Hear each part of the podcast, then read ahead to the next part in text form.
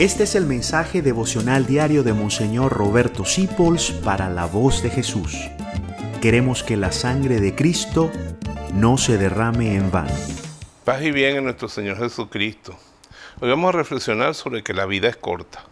Esa frase la usa mucho la gente a la que le encanta la parranda y el fiesteo. Pero yo la quiero usar desde el punto de vista cristiano. La vida realmente es corta y hay que aprovecharla. Para la gente, el tiempo es oro. Para nosotros el tiempo es eternidad. La vida es corta para desarrollar ese santo que Dios quiere hacer contigo, esa santa. La vida es corta para aprender a amar, para entregarse, para servir. Y para que cuando nos vayamos de esta vida se pueda decir de nosotros como de Cristo, pasó entre nosotros haciendo el bien. Así que la vida es corta, aprovechala.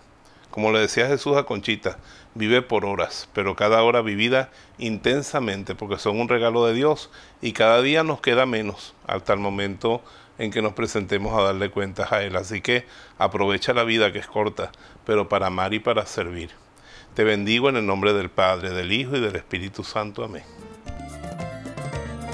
Gracias por dejarnos acompañarte. Descubre más acerca de la voz de Jesús visitando www.lavozdejesús.org.be. Dios te bendiga rica y abundantemente.